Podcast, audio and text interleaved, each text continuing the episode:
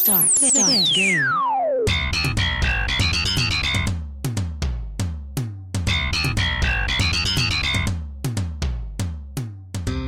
Hola, desde Parkville en Victoria hacemos cancheros en Melbourne. Mi nombre es Alfredo Serrano Carreño y con ustedes también el más vasto de los bastos, Juan Felipe Basto Trujillo, que dice, el basto dice. ¡Hola la! sí, se la robé.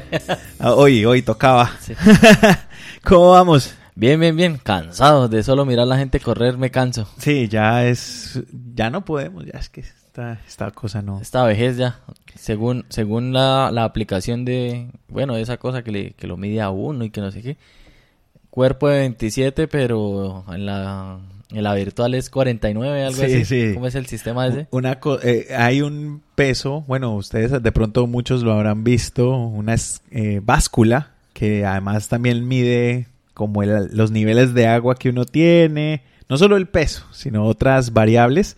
Y la aplicación le, le calcula una edad eh, no biológica, sino fisiológica. Cómo usted está de joven o de viejo de acuerdo al trato que le ha dado al cuerpo. Y nosotros estamos más viejos de lo que la cédula nuestra indica. Casi entramos en, en uno de los grupos de prioridad para vacunación. Si mostramos esa edad. Sí, sí, sí, ya. Estoy que pido pensión de cuenta de esa edad. Sí, ahí está. Me No, vendría para- muy bien. Pero aquí en Australia creo que no se pensionan, sino devuelven lo del súper. No es como en Colombia que cotiza uno y sale. Y tampoco le devuelven, pero bueno. Sí. A la final uno no sabe cuál de los dos maneja lo de la pensión, pero aquí por lo menos veo a los abuelitos que los contratan para trabajar. y sí, sí, eso sí. Eso me preocupa también. Si hay algo que, que me preocupa es tener que trabajar hasta tan viejo. Eso sí, no me gusta. Hay gente que le gusta. ¿A usted le gusta? Cuéntenos. Eh, La pregunta también es, ¿le gusta trabajar? Sean honestos, sean con la mano en el corazón y no respondan, eh, ¿cómo es que decimos? Políticamente correcto. Siempre dice, ay, sí, es que yo soy trabajador y no sé qué. No, no. Yo sigo abiertamente, a mí no me gusta trabajar. Pero toca. Toca, sí, no, eso sí, toca hacerlo. Y lo mejor, y de la mejor manera posible. ¿Cómo vamos? ¿Qué tal esta semana? ¿Qué hay para echar? ¿Cómo es? Cháchara por ahí. Pues rato. cháchara hay mucha, ¿no? Hemos visto que hay un montón de deporte, hay un montón de competencias, sobre todo aquí en Australia, nos cansamos de decir, aquí hay cualquier cantidad de deportes andando, tanto de los tradicionales como de... tradicionales para nosotros, obviamente, como de los raros y de los nuevos que uno conoce cuando pisa tierras eh, oceánicas. Sí, creo que la dinámica de este episodio va a ser como esa. Se acabó el Australian Open, muchos, bueno, estaban en cuando la vida, digamos, era normal. Se acostumbraba que pasaba el Australian Open, quedaba como un espacio y se venía la Fórmula 1. Y Sí. todo el mundo, no, que, ah, que la Fórmula 1, ¿qué tal? Pero la Fórmula 1, para recordarles, quedó aplazada, creo que va a ser una de las últimas que se va a correr. Para este año quedó Para- la etapa de Melbourne, Sí. de, de- de Australia, eh, para de las últimas de Sí. la competencia del año, ¿cierto? Sí, se, se pasó para, creo que cae como en octubre, noviembre, va a caer más o menos la carrera de la Fórmula 1. Entonces, ¿ahora qué? La gente se preguntará y para eso estamos nosotros, para resolverle esa duda. ¿Qué hay para hacer en cuestión de deportes eh, en estos momentos que ya estamos entrando a lo que es el otoño? Se nos fue el verano que para muchos dirán, ay, que les gusta el calorcito, que no fue tanto. Para mí, por ejemplo, yo creo que para Alfredo también estuvo justo y necesario. Antes se iba pasando en algunos días y fue benévolo, creería yo, este verano. Estuvo Sí. suavecito a comparación de otros. Me han tocado dos veranos realmente benévolos, salvo que el del año anterior, no este que acaba de pasar, eh, sí tuvo varios días que superaron los 40 grados. Esta Sí. vez no se dio así, pero se dio que en una semana completa no se bajó el calor de 30, entonces unas por otras. Sí, ya en las noches se hacía desesperante porque era mucha humedad, se Uy, encerraba sí. muchísimo el calor. Pero bueno, salimos de eso, ya empezaron estos días a, a correr brisa fría, ya se está oscureciendo y amaneci- amaneciendo más tarde y oscureciendo más temprano. Digamos, vuelve la normalidad a Melbourne, que siempre es así. La normalidad, la vieja normalidad de Sí. Melbourne. Y hablando de vieja normalidad, estamos en libertad condicional nuevamente. Reiteramos, nosotros vamos a estar así, en eso, saltando de, de un lado a otro. Eh, aquí ya se empezó a vacunar. Obviamente el, el frente principal, el que está batallando el COVID primero, la prioridad. Eh, no sé a nosotros cuándo nos corresponda, pero pues les estaremos En, contando. en teoría creo que octubre, noviembre planean finalizar la vacunación en Australia. Ah, Esperemos bueno. a ver. Que se abran también hay la posibilidad de que ya con uno con el carnet de vacunación que le dan pueda uno salir de Australia y volver sin, Sin problema. Sí, sin tanto problema. Y hablando de eso de la vacunación, algo curioso, no sé si de pronto algunos vieron. En Brisbane, un médico le zampó dos dosis de una a, a un par de abuelos. ¿Ah, sí? A un abuelo como 88 años y a una señora como de 92. Le zampó el mismo día, en un ratico, las do- dos dosis a cada uno. Y entonces Nada, quedaron pues, doblemente vacunados. pues es que esa es la duda. Están los, los abuelos en, como ahí en, ¿cómo es que? En, los tienen ahí. En observación. Eso, en observación. Los están mirando a ver cómo reacciona el cuerpo por ahora y hasta lo que he visto no, no ha pasado a mayores. Creo que, digamos, el cuerpo se les adaptó bien.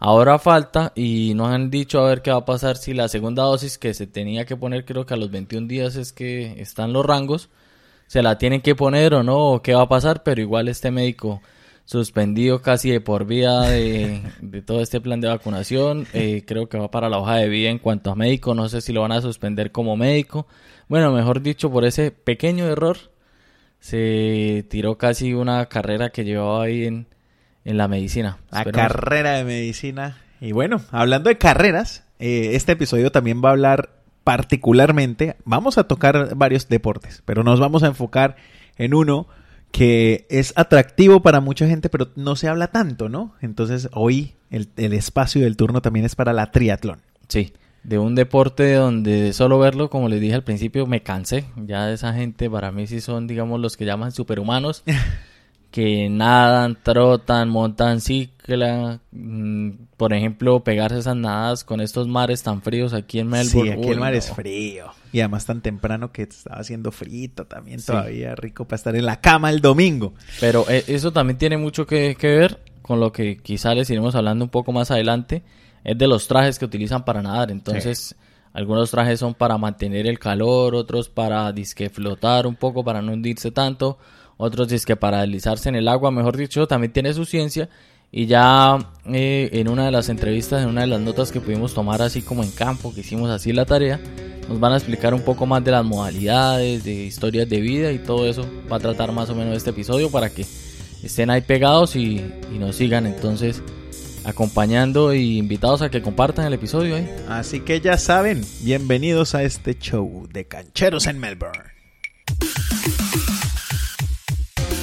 Con la camiseta y pantaloneta puestas, amarrados los cordones, saltan a la cancha Juan Felipe y Alfredo. Así que suban el volumen que llegaron los deportes. Bienvenidos a Cancheros en Melbourne. Y pues bueno, dentro de los deportes y dentro de las competencias que están en, en actividad, por lo menos en Australia, el fútbol profesional ya arrancó un- la competencia o la liga NPL, la National Premier League, que es estatal. Cada estado tiene sus competencias, sus equipos, sus ligas.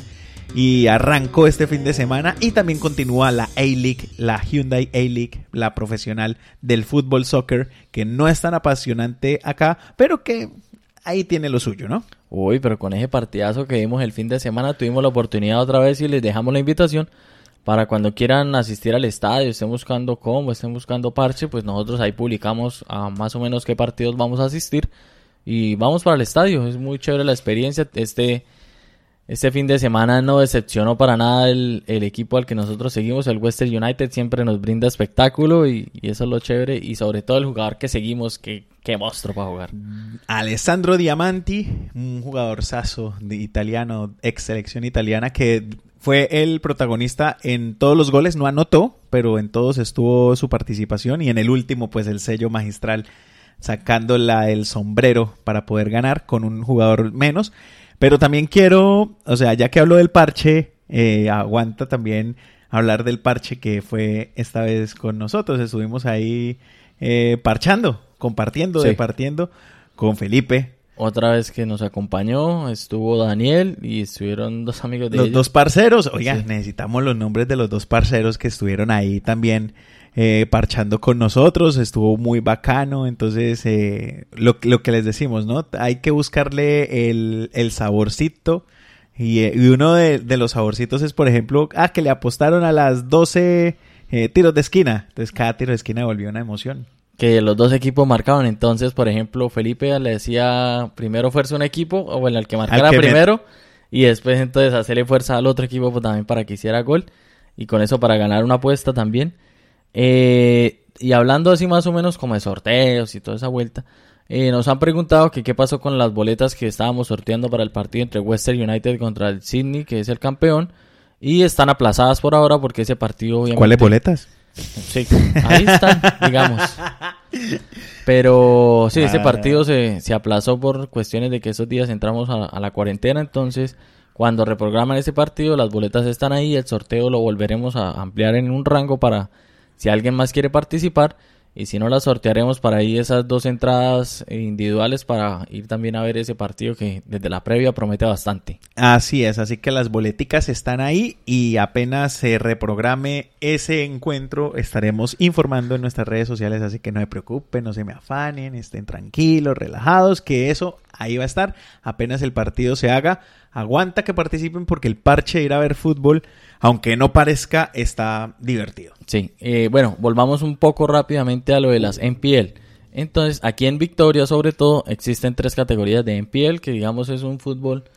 Ahí como para aclarar, estamos Es como un hablando de, una que- semiprofesional. sí. Ya la Liga Profesional de Fútbol ya la dejamos de lado. Fuimos a un partidazo, 4-3. Ganó Western United al... ¿Cómo es que se llama? Melbourne Al Victory. Melbourne Victory, que es eh, de los tradicionales, contra uno de los nuevos. Eh, y al que apoyamos nosotros porque pues es el chévere. Sí. ¿no? Es el que está ahí. Para, para mí, es el equipo que mejor juega en la liga, pero tiene una defensa muy mala. Entonces, así como hace muchos goles, Le también meten. le hacen bastantes goles, pero eso es también lo que atrae. Porque son partidos que quizá garantizan espectáculos. Un juego, digamos que el toque, tienen el lujito, tienen jugadores diferentes que hacen, marcan la diferencia en una liga donde tiende a ser a veces todos los equipos como que eh, correlones y tira el balón hacia arriba el pelotazo y los otros corran y estos marcan la diferencia. Así es. Saldado eso, entonces ahí sí, NPL, que es la liga semiprofesional, en donde hay clubes que fueron profesionales en su época, pero que por historia, para poder evitar esas riñas entre los, entre las diferentes comunidades que conformaban esos equipos, entonces pues se reestructuró la liga profesional y por eso mismo, eh, pues ellos terminaron recalando los que pudieron seguir manteniendo su condición de club en esta nueva liga o esta liga que funciona de manera estatal y que tiene también su picante y su interés. Sí. Eh, bueno, los partidos arrancaron, se juegan, la mayoría son equipos de suburbio, digamos.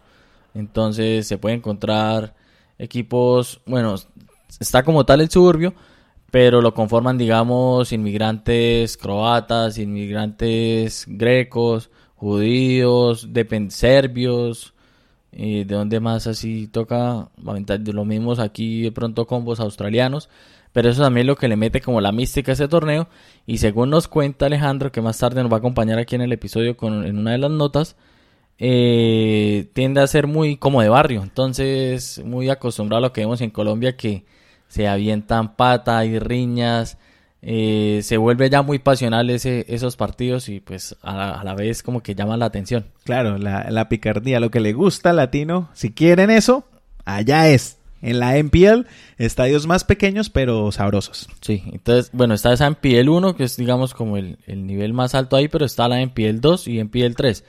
Y hay descensos y ascensos. Sí, descensos y ascensos entre estas. Y tenemos, por ejemplo, referencias rápidas que en NPL 2, en uno de los equipos en Brunswick, eh, creo que es un equipo como griego, algo así, según lo que he visto. El entrenador y el asistente técnico entonces son colombianos. Vamos a estar pendientes de cómo, cómo le va a, a este equipo para estar ahí informándoles de, de cómo van los colombianos ahí. Y en NPL 3 está también un jugador colombiano, que José Ramírez. José Ramírez, que en su tiempo había salido como el jugador de la NPL 2, pero bueno, el equipo descendió y ahora van a jugar en NPL 3 y buscar pues obviamente el ascenso rápidamente y por eso vamos a intentar detectar también, bueno, los jugadores ahí colombianos, y, pero también vamos a ver algunos otros latinos para también hacerle de pronto alguna nota para que poder compartir las experiencias de ellos en estas ligas. Valga la cuñita decir que tenemos episodio con José Ramírez. Busquen, escarben ahí en la, en la aplicación de podcast y ahí estará eh, nuestro, nuestra conversación con José Ramírez, jugador de fútbol, que vive acá también de eso y, y bueno, es parte de, de los colombianos que aquí ponen ese nombre en alto. Y de los de Brunswick, el asistente técnico Alex Cobo también ha estado en un par de ocasiones para que se den la pasadita y si no han escuchado ese episodio, vayan y, y lo escuchen y conozcan un poco más de gente también haciendo patria, de alguna manera. Sí, y sí, para que estén ahí pendientes también. Y eso es como, digamos, eh, niveles medio semiprofesionales que se pueden llegar a encontrar acá. Lo decimos semiprofesionales porque en muchos de estos equipos obviamente hay algunos jugadores que reciben paga. Entonces creo que eso ya lo convierte en ese tono de semiprofesional. Porque también existen unas State. State 1 y creo no sé hasta cuánto habrá. Vamos a hacer de pronto un episodio para aclarar todo bien en piel, en piel 2, en piel 3 y las State. Creo que estas sí son totalmente amateur, o creo que habrán unas que otras que le paguen a jugadores, pero casi como por partido. Habrán equipos así, pero también está esa opción. Creo que en estas state también ya juegan muchos colombianos. Ahí sí se sacan bastantes equipos. He visto por ahí, por ejemplo, creo que unos chilenos tienen equipo, creo que es el del Aberton. Hay uno que se llama Dinamo, no sé qué, no me acuerdo. Y hay bastantes colombianos. En estas state también hay En Y- ese Dinamo no es que estuvo o es o no sé si fue parte de la creación este muchacho que canta, ¿cómo es que se llama? Sebastián Lugo, sí, Sí. creo que él estuvo jugando por ahí. Eso. Por- eh, pues para referenciar a quienes no conocen, pues hay una, eh, no sé cómo decirle, subfarándula, Sí. ¿cierto? Co- co- como colombiana y eso, y es, no es que sean los faranduleros ni mucho menos, sino es gente que se hace conocida por, eh, por la comunidad por algo que hacen. Y este muchacho que mencionamos, Sebastián Lugo, pues se hizo famoso por, o famoso, o conocido más bien también por la comunidad y muy querido además. La gente lo quiere mucho en diferentes eh, alternativas y es porque él sí se arriesgó a salir a cantar a la calle. Y hay que decir que aquí salir a cantar a la calle no es porque esté arriado. Es que toca sacar permisos y toca buscar los espacios y cumplir unas normas y él cumple con todas las normas y va y canta. Entonces, Y es como la, la opción fácil para darse a mostrar. Entonces, Claro. esto le da, ahí empieza reconocimiento por redes. ¿Y ahora qué pasa? Pasa al siguiente nivel, creo que hemos visto, ya lo contratan en para tocar en bares, en eventos, entonces... en fiestas de sí, cumpleaños, Eso, eso, los- es apetecido el muchacho. Los artistas lo que hacen es eso, entonces salen a, a las calles, presentan su, su arte, se hacen conocer, se ganan un nombre y ya después pueden empezar a, a tener eventos como más formales y, y empezar, digamos, como un estilo de vida puede llegar a ser. Entonces, pues hablando de él, pues Sí. es que es uno también de los que ha participado en temas de fútbol estatal en ese Dinamo. Sí. Creo que, y no sé si es parte del equipo creador, además fundador del equipo, no sé, habríamos que indagar, pero es, él estaba ahí, estoy casi seguro. Entonces, para ir cerrando esa parte del fútbol, está todas esas opciones que pueden empezar a investigar ahí. Ustedes escriben en Google MPL Victoria, les van a salir los partidos de MPL, de pronto en su suburbio, si revisan los partidos, puede que les quede cerca. Creo que las entradas son muy económicas, si llegan a cobrar, en algunos otros casos no cobran. Las State igual. Pueden revisar ahí si algún equipo de su suburbio juega, ir a mirar los partidos, ir a acompañar. Y sí, para que se vayan programando, digamos, en este invierno que se viene, que suele suceder eso. Y creo que ya empieza también lo de fútbol sala o microfútbol, así fútbol sala, más que todo lo conocen acá, donde también hay, ahí está Juan Camilo Marín, que ya también lo tuvimos aquí en estos micrófonos de cancheros en Melbourne para que vayan y revisen si algo el episodio, si no lo pudieron escuchar.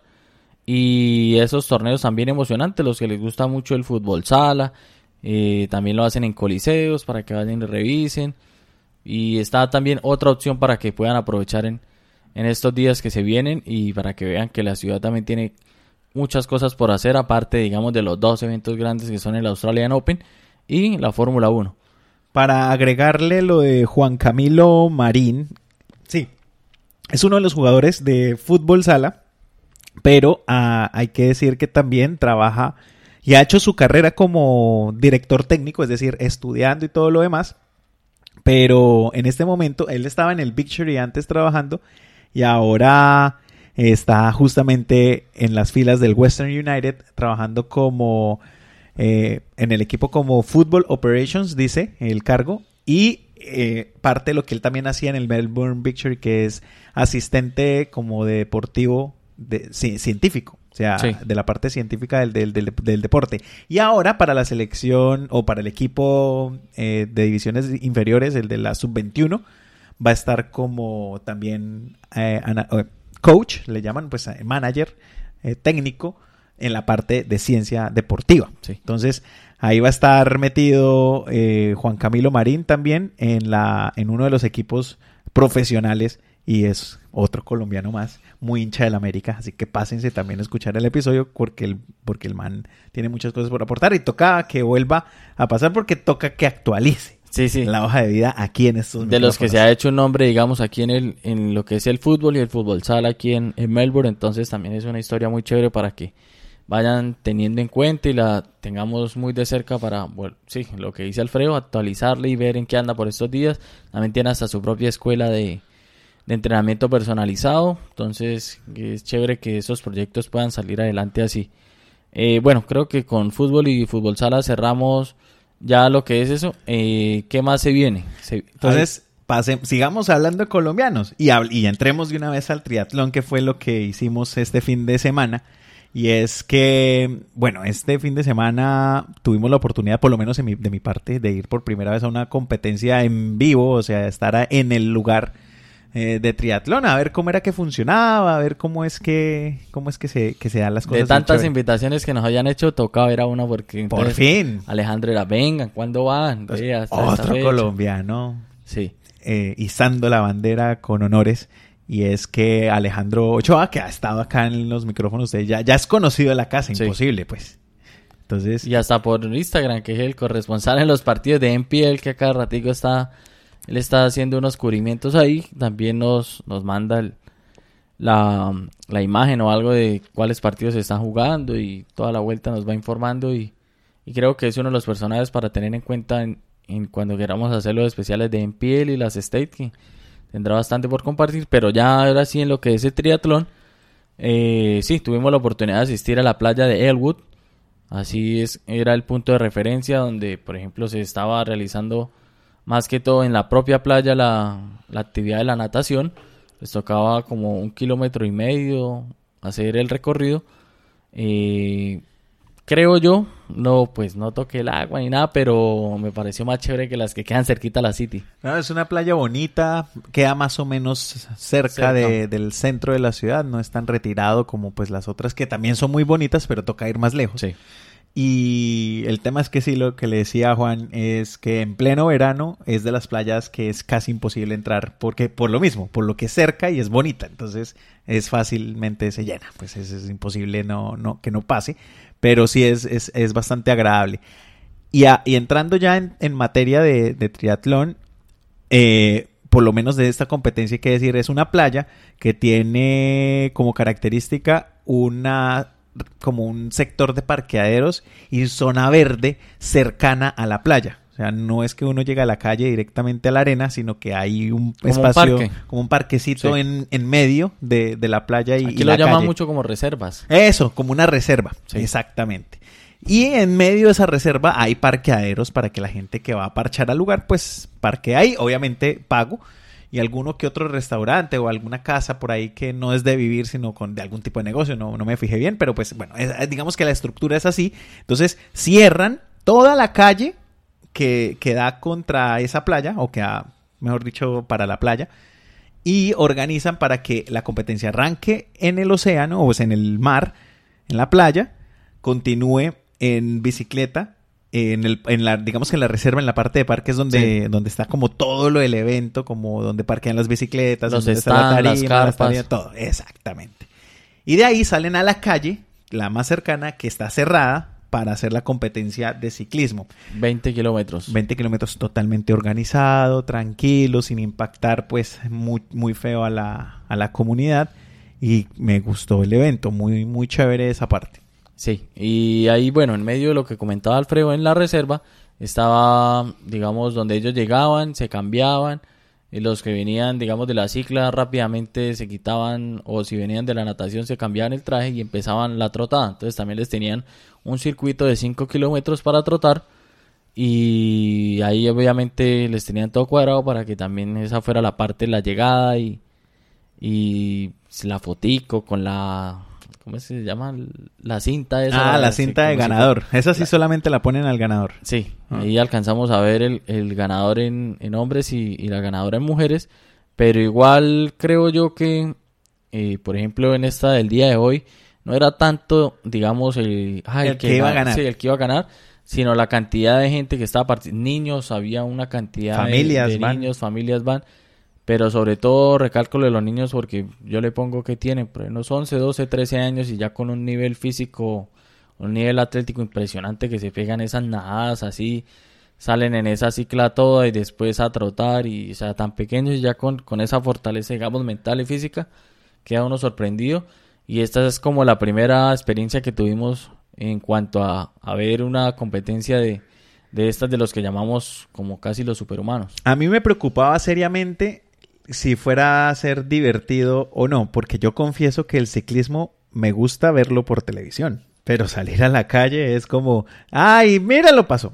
Y ahí se acabó toda la diversión. Pero digamos eso en los recorridos largos. Este como era un circuito, entonces creo que podía verlos uno varias veces. Exacto. Entonces una de mis preocupaciones era como que será que si pues uno los ve salir y meterse al mar, pero pues qué diferencia puede haber en yo ir a una playa y ver a la gente meterse al mar. Entonces digamos que confieso que era parte de mi, de mi susto, pero eh, debo decir que es muy, fue un planzazo, o sea, estar ahí en, la orilla del mar viendo cómo salen, cómo se van hasta lejísimos, vuelven nadando, viendo la agonía, porque eso es lo que finalmente nos gusta, ¿no? El sufrimiento del otro, y nosotros, ¡eh, vamos! Tal, y después salir así casi agotados, algunos aturdidos, salen del mar, salen como perdidos todavía.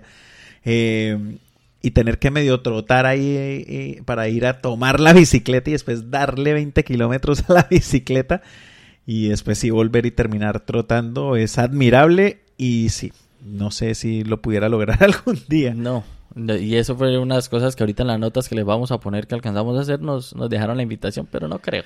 La inquietud. Sí. Eh, claro, mucha gente, digamos, también gente yo le pongo de 50, 60 hasta 70 años pegando esa nadada y haciendo el mismo recorrido que las otras personas y completando también es una de las fortalezas que digamos yo no tengo, no sé Alfredo, creo que, creo que tampoco Yo no tengo ni fortaleza física ni mental, así que estamos fregados. Hoy sí vimos gente que de verdad la suda como tal. Así que bueno, hagamos una comilla y yo creo que volvemos con el basto, que va a hablar con eh, justamente con Alejo, que nos cuente cómo fue lo que pasó y qué pasó en el día de hoy. Bueno, en este día especial, cualquiera que sea el día que lo escuchen, ya saben eh, que estuvimos haciendo o estuvimos visitando una de las playas en Melbourne para ver la competencia de triatlón. Así que una pausita y ahí viene la charlita con Ale. Encuéntrenos en Instagram y Facebook como Podcast Cancheros en Melbourne. Están escuchando Cancheros en Melbourne. Juan Felipe Basto Trujillo. Nos vinimos por acá para las playas de Elwood en Melbourne para ver la competencia de Teleatron y hoy nos acompaña en esta pequeña nota que estamos haciendo para el capítulo de Cancheros en Melbourne Néstor Alejandro Ochoa, el que siempre nos colabora y participa y esta vez nos tocó venir a vivir cómo es el evento y a verlo participar y ver cómo quedaron de segundos. ¿Qué más Alejandro? ¿Cómo van? Bien, bien mamado, pero feliz. Feliz porque lo logramos. Eh, después de todo. Y, esta fue una carrera que fue aplazada por el, lockdown de los cinco días. Entonces todo el mundo estaba muy emocionado por esto. Yo molesto con lo de que quedaron de segundos, pero hay que ver todo el esfuerzo que tuvieron que haber hecho estos, estos competidores y, o sea, ese montonón de gente que se trata de preparar de una alta competencia increíble. Y expliquemos un poco cómo era la, modalidad en la que estaba. ¿Era por equipos? Eh, ¿Era individual? ¿Cómo hacían las rotaciones? ¿Cómo se manejaba todo esto? nosotros esta nos metimos en equipos. En equipos era, en nuestro caso, yo me metí a nadar, eh, luego me metí a, montar bici, a, a, hacer la rodada, que era la rodada era 20 kilómetros, y cuando llegaba le pasaba mi chip a otro corredor que estaba listo para salir a tomar esos 5 kilómetros. Esa es una modalidad que existe acá y uno igual puede hacerla y es buena pues para, para, para quienes quieran y para quienes quieran también compartir un poco. Expliquemos un poco aproximadamente cuántos deportistas están el día de hoy y cómo es el sistema para controlar los tiempos de todos los equipos. Ah, bueno, no, aproximadamente no sabría decir, yo creo que estábamos alrededor de 2.000 atletas, más familias y demás. El sistema todo viene con un chipcito, un chip que uno se lo pone en, la, en, la- el tobillo. Eh, y ahí se controla todo. Uno puede salir de primeras, de últimas, de- del momento que quiera, pero el chip es el que va controlando a uno el tiempo. Una vez uno va pasando los diferentes puntos de control, le va marcando los tiempos de, cada parte. Y cuando llega al final, entrega ese chip y se le suben todos los tiempos a un sistema que ahí mismo, ahí a menos, apenas uno cruza la meta, uno ya sabe de qué quedó. Y ya conociendo al Alejandro en la parte deportiva y en competencia, ¿en cuál de las tres fases de, de todo el deporte es la que mejor le gusta o la que, más, la que mejor se desempeña? ¿Atletismo, natación o trote?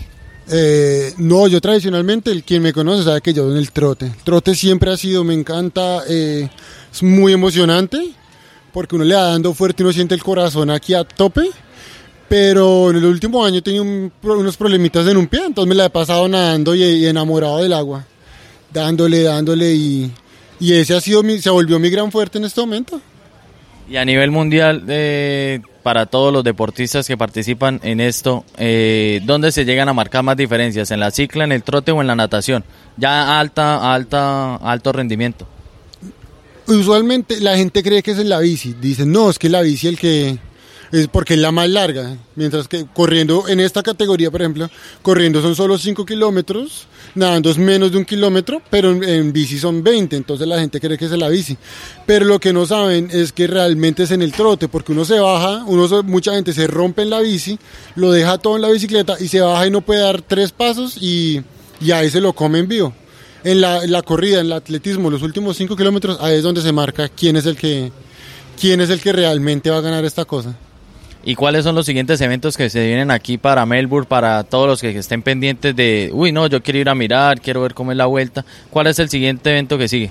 Vienen varios, viene, eh, ahorita viene el Aquatlón en Shepparton, entonces esa es clasificatoria mundial, entonces cada, cualquier persona puede ir de cualquier país, eh, van, compiten, esos resultados los mandan a las federaciones de sus respectivos países, en nuestro caso, pues yo lo envío a Colombia, es la clasificación del mundial, es en va a ser, va a ser violenta, va a ser buena, buena. Después viene otra triatlón de estas en 15 días, marzo 15. Y a finales de marzo viene, digamos, el plato fuerte, que es lo que esperamos, el Ironman 73 de Geelong, con clasificatoria mundial en la categoría Aquabike y triatlón. Entonces, todos, digamos que es el plato fuerte, es donde los mejores del mundo vienen, donde tradicionalmente, pues salvo por la pandemia de esta, de esta vez, usualmente es donde vienen los grandes, los llamémoslo los pro a nivel mundial, Gómez Noya, eh, los Brownlee han estado acá, por el que sabe triatlón sabe que son, estoy hablando como el Cristiano Ronaldo y el Messi han estado ahí. Eh, y ahí, ahí ese es como el gran plato fuerte que nos espera a final de, ma- de marzo. Bienvenido el que quiera ir. Siempre tenemos una carpa para los nuevos, para el que quiera conocer, para el que se quiera acercar al deporte. Y también la invitación que yo siempre le dejo a, a los que están escuchando acá en Melbourne es si quieren y si solo se sienten cómodos en- con un deporte, pero quieren vivir la experiencia, yo les puedo ayudar a, organizar un equipo con algunos de los atletas que tenemos acá. Entonces, que alguien les nade y alguien les corre, ellos montan bici, o que alguien les monte, les nade y les monte bici y ellos corren, para que puedan vivir la experiencia y sepan qué es esto de lo que estamos hablando y qué es lo, esto que pues ustedes están hablando. Bueno, Bueno, ahí les queda la invitación a todos los que escuchan este podcast de Cancheros en Melbourne. Esperamos que eh, se acerquen más y, y vivan todas estas experiencias que brinda la ciudad. Y muchas gracias a Alejandro por brindarnos estos minutos aquí en esta pequeña nota para el episodio. Y bueno, ya seguiremos hablando más en lo que resta de, del capítulo de Cancheros en Melbourne.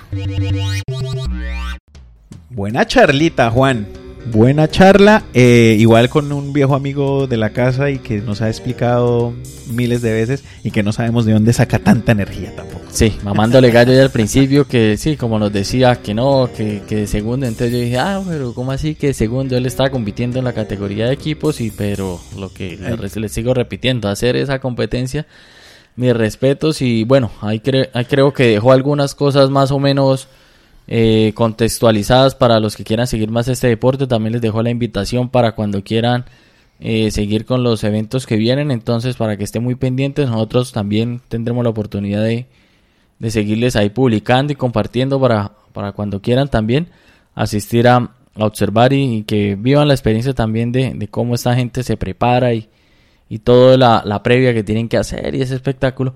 Y ahora, don Alfredo Serrano Carreño también tuvo la oportunidad de realizar una nota y esta vez sí, sí le dejamos lo mejor. Entonces ya habló fue con... con Es un- que le dejamos... Oiga, ¿cómo así? ¿Alejo no es lo mejor? Digamos, Pues- que, digamos que Alejo ya lo hemos tenido varias veces. Él sabe y se tiene que reír que él ya es aquí como de la casa. ¿sabe? Va- vaya apuntándosela, Alejo, vaya Sí. Él apuntándosela. ya, ya sabe que es aquí de la casa. pero esta vez, entonces ya digamos, no, entrevistando siempre chichas colombianos. Esta vez ya nos... nos- Nos fuimos al sur del continente. Sí, Alejandro nos presentó uno de los compañeros de equipo, un argentino que aquí ya Alfredo le- les va a hablar un poco más de él. Carlos nos- Farías. Sí, y nos dejó ahí una nota bien chévere contándonos de, de su historia de vida, también cómo es esa, esa preparación, el día a día y eso. Entonces aquí ya les vamos a dejar para que escuchen a Carlos, el argentino que realiza Teleatlón. Encuéntrenos en Instagram y Facebook como Podcast Cancheros en Melbourne. Están escuchando Cancheros en Melbourne. Alfredo Serrano Carreño. Hoy nos encontramos en las playas de Elwood en Melbourne y pues básicamente estamos en una competencia de triatlón. Esta vez nos vinimos al sitio como tal y nos encontramos con gente, gente que compite, que siempre nos impresiona. Y hoy estamos con Carlos Farías, argentino, triatleta, mejor dicho, bienvenido a Cancheros en Melbourne. Buen día, ¿cómo andan? Qué gusto verlos. Todo bien, aquí viéndolos competir eh, y viendo eh, esta, este, este evento. ¿De qué se trata un evento como este? Bueno, estos eventos eh, traen mucha gente, más de 2.500 personas y, y se compone de distancias cortas, tanto sprint como olímpico. Hoy tocó sprint eh, acá en Elwood, un hermoso día y bueno, y la competencia es, eh, es parte de natación, ciclismo y atletismo, eh, se compone de tres disciplinas y bueno, la gente viene a disfrutar de esta fiesta. Bueno, y hay una experiencia larga y basta. Hablemos de esa experiencia suya como triatleta. Bueno, nada, se comenzó con las primeras disciplinas. Primero fue correr, después fue nadar y después el ciclismo. Y, y bueno, fuimos conociendo gente a lo largo de la vida y compitiendo en distintas distancias. Yo me especializo en la distancia media 70.3 millas, que es Ironman 70.3. Y bueno, tengo un par de competencias encima, o sea, mundiales y cosas por el estilo. Y bueno, me apasiona esto, lo que hago. ¿Cuál es la última competencia más grande en la que ha estado? La última competencia fue el Mundial de Francia que se corrió en Niza el año pasado. Eh, fue una competencia que trajo más de 3.000 corredores, casi todos profesionales, los mejores del mundo, que clasifican para esa competencia. Bueno, ¿y qué tan difícil es arañar el podio? Arañar el podio es muy difícil ya que se compone de los mejores atletas del mundo profesionales. Eh, la, la carrera solo premia a los primeros tres y el nivel es súper, súper alto. Los mejores profesionales del mundo están compitiendo en esas carreras. Hablemos un poco de, la, de los detalles que tiene esta competencia. Por ejemplo, el traje que se usa para la natación, después como los cambios que tiene que haber para poder correr, para poder eh, andar en bicicleta. ¿Qué se usa? Todos esos eh, aditamentos que se utilizan para competir en esto. Bueno, eh, son varias cosas. El triatlón es un deporte no es barato porque depende, depende de muchos, muchos materiales. Para el segmento de la natación se usa lo que es el traje de neopren, es un traje especial de natación que te da más flotabilidad, eh, bueno, antiparras y, y gorra, que te lo da la organización a veces. Eh, eso te permite nadar un poco más cómodo y con más flotabilidad para, bueno, para que no es tan experto en la natación pueda tener más comodidad. Luego de eso viene la transición 1, que sería de nadar al ciclismo, a donde uno se tiene que sacar la ropa y, y buscar la bicicleta y ponerse el casco por seguridad y arrancar el segmento de ciclismo y las zapatillas de ciclismo. Algunas personas las zapatillas las dejan en el piso y otras las dejan puestas en la bicicleta. Luego de, de terminado el segmento del ciclismo, uno, uno desmonta la bicicleta, se saca el casco y pasa al segmento de atletismo donde uno se pone la- las medias si quiere y las zapatillas de running y luego eh, arranca el circuito de, lo que es el running que sería la, última parte de la fiesta, del evento. que tenemos idea o nos han contado por ahí que hay unos colores específicos de acuerdo con el material eh, para, por ejemplo, entrar al agua. ¿Hay detalles sobre eso también? Sí, actualmente em, se está usando, se está saliendo por olas, o sea, por el tema de, de, bueno, algunas competencias grandes se sale por, por olas. Eh, olas quiere decir que se sale por edad o por categoría o por si trabaja el equipo, si, si corre un grupo o tiene otra categoría nueva, o sea, usa distintos tipos de gorras y colores. Eh, cada persona se ubica en su posición y en su horario de largada y acorde a eso la organización va alargando las distintas olas con los distintos equipos o grupos que van a competir en el momento. Bueno, Carlos, ¿y desde cuándo le dio el bichito? ¿Desde qué edad más o menos arrancó a, competir? Bueno, yo empecé jugando al fútbol a los 5 años y después empecé a, a, la disciplina del running aproximadamente a los 17, cosa del año no, 90, 97 empecé a correr y bueno, y de ahí empecé a conocer la natación en el 2000 y del 2000 empecé a entrenar running en natación y el ciclismo vino un poquito después porque bueno, por el tema de la bicicleta que es un poco más cara yo soy de Argentina, bueno, es difícil adquirirla, entonces llegó un poquito más tarde, pero sí, cosa de los 18 arrancamos. Entiendo entonces que debe también tener su equipo de fútbol por lo que veo, ¿no? Sí, obviamente, sí, nací y me hicieron eh, de River Plate. Eh. Grande, el más grande sigue siendo River Plate, ¿o no? Exacto, el millonario, el millonario. Hay varias, hay varias picas ahí, pero bueno, siempre es lindo el, el fútbol. Bueno, ¿qué colombiano recuerda de la banda cruzada? Sí, sí, sí. ¿Qué colombianos recuerda de que hayan pasado por ahí? Bueno, del sele no, de eh, Falcao creo que era. Claro. Falcao, sí, sí, sí. Sí, del seleccionado me gusta de Colombia el número 10 eh, del último mundial, de un jugadorazo. Eh, tiene muy buenos jugadores Colombia, la verdad se disfruta mucho el fútbol colombiano. Bueno, eh, un saludo y grande, ¿no? Chévere, es una eh, expresión de deporte bastante exigente. Y nos decía ahorita, antes de arrancar la entrevista, bacano que vengan a verlo, pero hay que vivirlo también, ¿no? Sí, es importante que, que, la gente latina se empiece a, todo el mundo que empiece a inculcar y, meterse en el deporte porque genera valores. Eh, valores día a día y, y, sentir, sentir la sensación de hacer las tres disciplinas y aprender de las tres disciplinas y luego de haber terminado sentirse feliz por haber hecho la prueba fuera de cualquier ámbito competitivo, en terminar una fiesta así es lindo para cualquier persona. Un saludo entonces a toda la gente de cancheros en Melbourne que está pendiente de todos estos deportes también. Bueno, les mando un gran abrazo y bueno, el que necesite una, un advice o algo del triatlón o quiera arrancar, acá hay gente del ámbito latino que los puede dar una mano y abrirle una puertita. Y bueno, ahí estuvimos, eh, ya creo que queda más claro todavía, ya con dos testimonios y buena información, además haber estado en el sitio, entendiendo cómo, cómo funciona bien la triatlón, la organización que me parece impecable y organizar ese, ese bulto de gente, sí, Sí.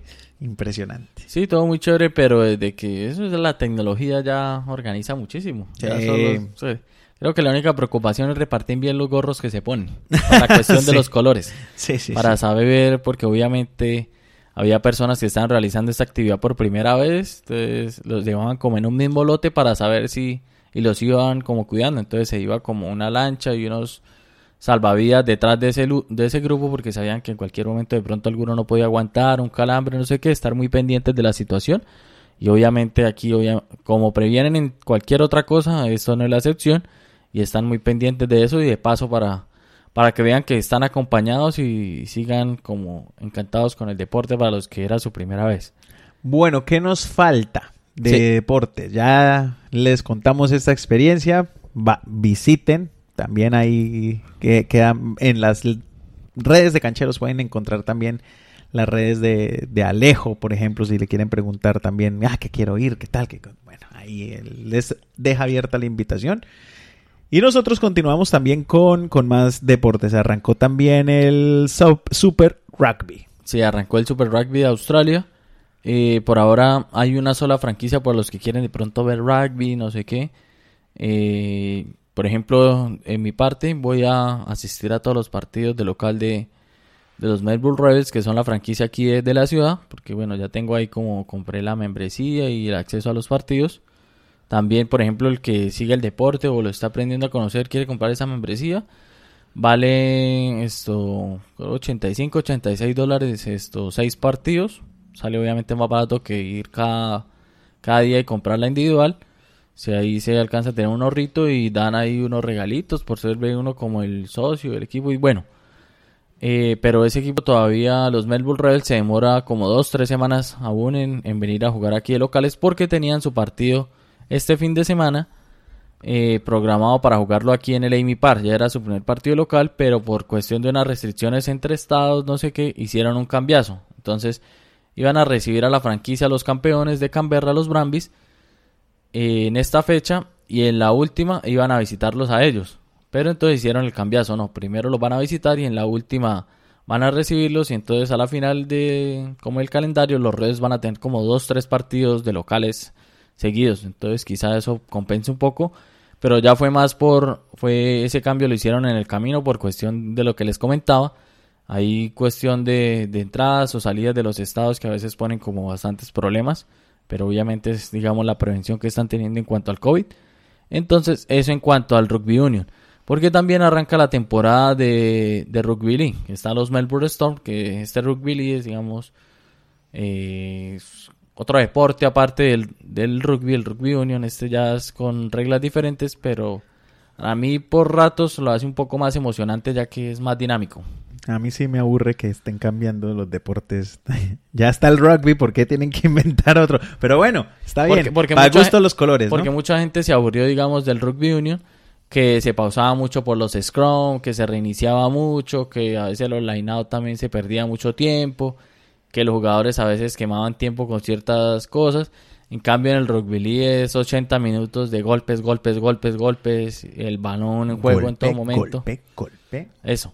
Y por eso quizá a mucha gente les gusta más esta modalidad. Quieren ver acción, vayan a ese que está el Rugby League.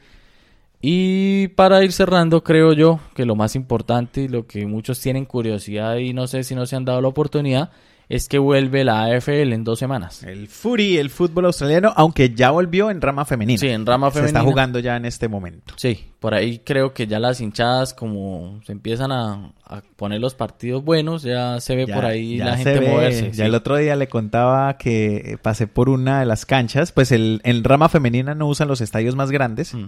Eh, Utilizan casi los de la sede donde ellos se entrenan. Eso, las sedes de ellos, que tienen su cancha y todo. Y pues las, es curioso, ¿no? Son sedes de los equipos en donde está su oficina, en donde tienen su tienda, en donde tienen todo.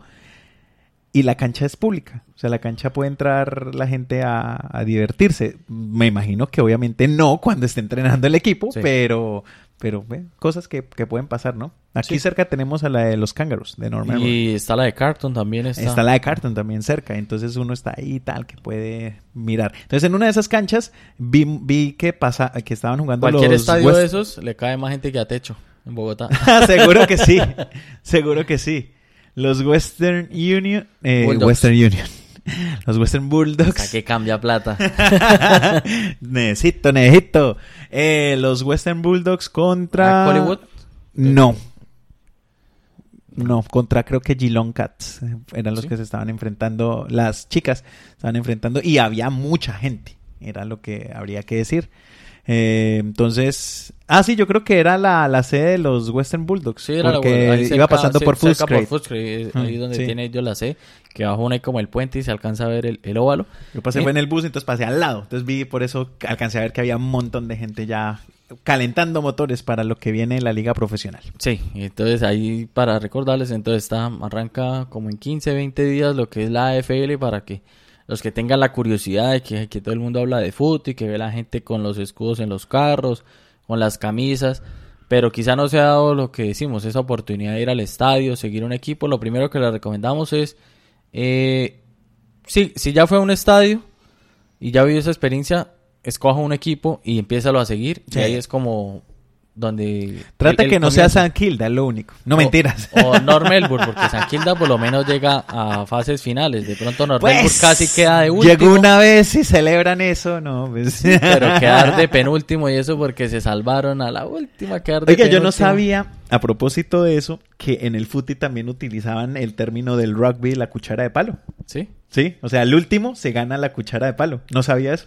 Vea pues. Lo había aprendido el rugby. Casi se la gana North Melbourne. Casi se la ganan al Melbourne, no se la ganó. Ni siquiera ganó la cuchara de palo, tiene, güey. Entonces, sí, también nosotros creo que iremos publicando ahí a, a los partidos de, de fútbol y de, de AFL que vayamos a asistir para si quieren de pronto eh, estén buscando con quién ir y, y de pronto nosotros no es que seamos expertos en el deporte, pero sí ya entendemos un poquito más, sabemos como las dinámicas, podemos llegar a medio explicar para que se encariñe con el deporte y empezar a también a, por ejemplo, tenemos el pendiente de ir a ver un partido de fútbol en el MCG, que es el estadio más grande aquí de, de Melbourne, caben 100.000 personas. Falta ir a ver un, un partido de, de fútbol allá, falta ir a ver un partido de fútbol en el estadio de Gilón, que Sí, quedó pendiente. quedó con que- ganas de ir allá a ver de- cómo es que es. A ver cómo es el ambiente, a ver qué es, qué es la bulla ver de a los, los cats. Cats. A ver qué es la bulla de los cats, que mejor dicho todo el mundo, ¿no? Que allá, que son Vigente locales. subcampeón, ¿no? Sí. Sí, decirle a Alejandro y a Andrew que nos lleven a ver qué la joda, a ver, porque pues no nos vamos a cambiar de equipo, pero eh, por lo menos digamos. Pero vamos a vivir la fiesta con- juntos. Sí, con, con. Que fue un pendiente con los el año pasado. sí, Un exactamente. pendiente el año pasado y qué más que ir al estadio de los Cats que también queremos ver. Quedamos muy contentos, pero fuimos fue a ver al Western United en fútbol soccer. Ahora queremos ver Fury allá. ¿Qué tal que sea Cats contra San Kilda? Entonces, sí, o Cats Normal por ahí, yo no, afano, si quiero decir a ver. el- Oh, un partido bueno, Sí, de pronto. partido. También, sí. Eh, de paso les dejamos la cuña que tenemos un, un podcast llamado Cancheros AFL, es un proyecto paralelo a este. que ya va a retomar. Sí, que ya lo pueden encontrar Pero ahí. igual pueden escuchar Sí, los episodios. episodios. Eh, si no quieren estar al día en lo que pasó el año pasado, porque pues ya pasó, pueden escuchar la primera mitad del programa para que sepan de dónde viene este deporte, porque está cargadísimo de buena información igual. Sí, de todos los episodios, ponga, pongámoslos en contexto, digamos como la primera parte de cada episodio, los que están en este Cancheros AFL, contamos un poco de historia de lo que fue el deporte, su historia, eh, sí, de los campeones, cómo nacieron, cómo se fue adaptando la liga, entonces ya después lo que seguimos hablando ahí fue los resultados que se iban dando en esa época, pero entonces les dejamos ahí la invitación para que se peguen la paseada por allá. Y resumiendo todo, deporte lo que se viene, deporte lo que hay aquí en esta ciudad para, para disfrutar en este otoño-invierno que, que se viene, donde los deportes son los que le dan vida a esta ciudad, y hasta fútbol gaélico que voy a investigar más para traerles ahí que, que vi que también practican por acá bastante. Ah, que también practican fútbol gaélico. Sí, claro, los obvio. Si es raro, aquí lo Lo- tienen que los practicar. galeses, irlandeses y todo ese combo por allá de... Ese sí que es una mezcla entre rugby y fútbol soccer. Yo, Por eso, eso, sí es, muy raro. chistoso. Hay, hay como tres deportes que, que quiero seguir en la pista porque son muy raros. Voy a averiguar Me los imagino nombres, que el calcio estoico es el otro. Pero ese no lo juegan acá, ¿no? El que le Ah. dije que era como que iban corriendo con la pelota y bateaban de la nada. Ah, ok. Para hacer un episodio de deportes locos. Sí, de deportes raros acá. Y... Pues empezando por el Fury. sí. que ah, quisiera, me toca decir aquí que en la, justamente hablando de femenino, los Adelaide Crows venciendo en este momento 61-6 a San Kilda. Solo quería decir eso. Sí. Pero es que yo a eso no le paro bolas.